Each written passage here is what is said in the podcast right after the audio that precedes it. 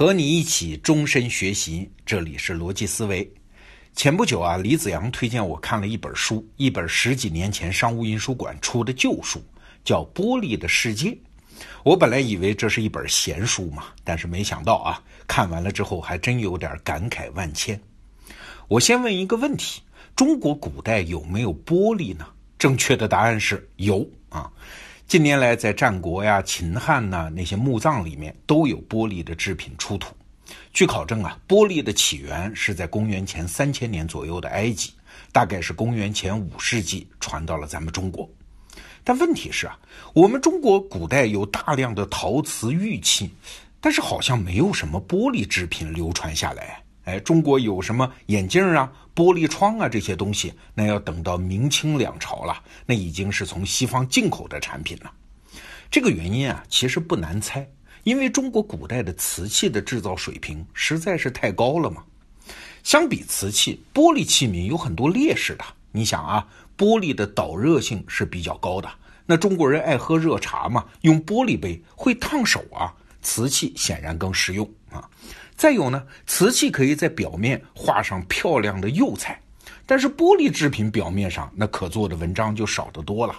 所以玻璃制品在中国一向都不很重要，顶多算是个小玩意儿啊，做个玻璃珠子等等，用途很少。我们的兴趣主要是在瓷器上。确实，如果只是用来制造瓶瓶罐罐，那没有玻璃并不要紧。精美的瓷器更高档、更漂亮啊，也更好用啊，嘿嘿。可是后来人们发现，玻璃的用处远比瓶瓶罐罐要多得多。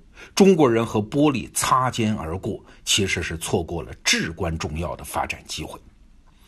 那问题又来了，西方人的玻璃产业它是怎么发展起来的呢？哎，原因很多，其中最重要的一条是西方穷啊，尤其是缺少烧制瓷器的那种高岭土。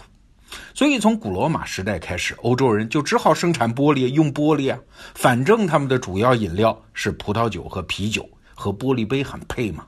结果就是因为一直生产玻璃，欧洲人率先在玻璃技术上取得了突破。一开始啊，玻璃都是不透明的，因为有杂质啊，是那种绿绿的颜色，和瓷器、陶器比较起来，那是只有劣势，没有什么优势。但是，欧洲人在积累了长期的经验之后，到了十二世纪和十三世纪，陆续取得了一系列的技术突破，可以生产出透明的玻璃和平板的玻璃。哎，从此之后，局面就完全不同了。透明玻璃的出现和广泛应用，那后果是极其深远的啊。我们看近几百年来，世界历史上有两个最重要的突破环节，就是文艺复兴和科学革命。当然，咱不能说玻璃是文艺复兴和科学革命得以出现的原因啊。玻璃并不是充要条件，但它确实是个必要条件啊。你想啊，人类社会影响最大的那些科学实验，那有历史学家分析了一下，发现二十个最重要的科学实验，其中有十六个都用到了玻璃，其中大部分甚至完全依赖玻璃。比如说，牛顿用棱镜对光所做的分析。还有巴斯德研制的人工疫苗，汤姆森发明的显像管等等啊。事实上，中世纪以来，所有的科学实验室都充斥着各种各样的玻璃制品呐，什么烧瓶啊、烧杯啊等等。你很难想象出来一个没有玻璃的实验室吧？哎，这些是技术性的环节。但是我们更深想一层啊，玻璃对人更深入、更颠覆的影响是在观念层面。这种影响我们今天是很难觉察的，因为我们今天的世界玻璃无处不在嘛。所以接下来我们要说的内容需要大家有一点点想象力啊，想象一个没有玻璃的世界。我们来举个例子，比如说画画。中国的艺术啊有一个传统叫书画同源，就是认为绘画、书法、写诗、写文章那是一码事儿啊。一件优秀的中国画作品，它必须是诗书画一体啊！如果你是个文人，你只会画画，不会写诗，书法也不好，哎，你就不是个文人，你画的也不是文人画，你那叫画匠啊！所以啊，在这种传统下的绘画，它其实是一堆文化符号的堆积，要表达的是画家的某种情怀，而不是对真实世界的反应。那反映真实世界很难吗？当然很难啊！人是很难凭空就掌握在一个平面上表现立体世界的各种复杂技巧的。欧洲人刚开始他也不会呀，那为啥后来会了呢？哎，通过镜子和透明玻璃，才逐渐掌握这些技巧。比如说，文艺复兴时期的意大利画家啊，往往是面前搁上一副镜子，让镜子反射要画的人物或者东西。他是照着镜子里的形象来画，镜子干什么的？是帮他完成从三维到二维的转化。他要做的呢，就是一笔一画的把镜子里的图景复制到画布上嘛。另外还有一种方法，就是在模特和画家之间放一块透明的玻璃，那画家呢，直接在玻璃上描出轮廓，然后在上面填充颜色啊，然后再按照玻璃上的图案在画布上把它给画出来。你看，没有玻璃这个工具，中国的文人画虽然达到了很高的美学境界，但是在写实、在反映真实世界这个方向上，那就很难取得实质性的进步了。后来，西方的玻璃技术再发展下去，就出现了我们现在知道的啊，眼镜啊、望远镜啊、显微镜啊等等一系列的应用。人的视觉是被极大的扩展了，无论是在宏观还是微观世界啊。视觉被扩展，这是一个不得了的事儿啊！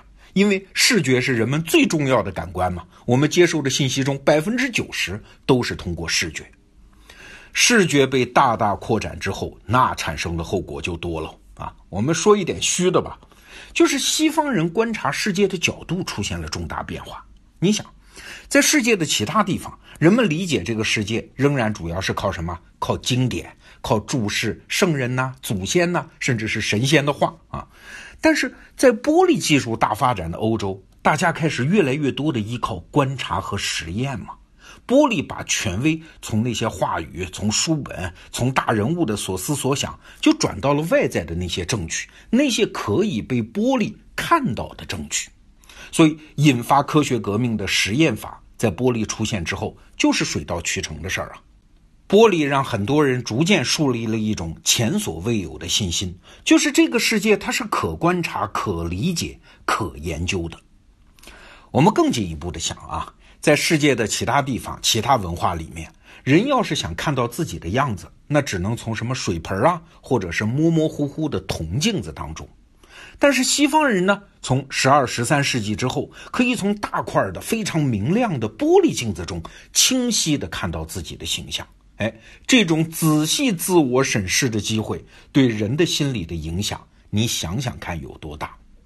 面对镜子中的形象，人们以全新的眼光发现自我，把自己从周围世界中分离出来啊！在个人主义这种观念的形成中，明亮的大镜子它是个重要的动力呀。你看，十三到十六世纪，它既是玻璃技术大发展的时期，也是欧洲的个人主义观念大发展的时期。这还真未必就是个巧合啊！当然，今天我们说的这个话题，并不是说啊中西方近代发展的差异主要原因就是玻璃啊，玻璃只是条件之一嘛。但是啊，这件事儿它给了我们两个非常重要的提醒：第一呢，没有什么东西是没有用的，只不过我们暂时没有发现它的用处而已。我们立足于眼下的知识水准，着眼于当前特别实用的目标，其实我们根本就没办法判定事物的价值。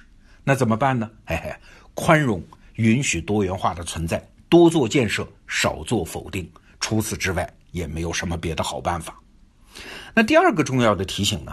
我最近在吴伯凡老师的订阅专栏《博凡日之路》里面听到一句话啊，说的很好，说。任何优势的取得都有点像负债，任何一个优势的取得都隐含着一个你意识不到的劣势。哈哈，遥想当年，中国人靠瓷器技术大把大把的出口瓷器赚西方人钱的时候，我们怎么能想到嘞？我们是在和一个有着神奇潜力的小玩意儿叫玻璃擦肩而过。好，今天咱们就聊到这儿，明天见。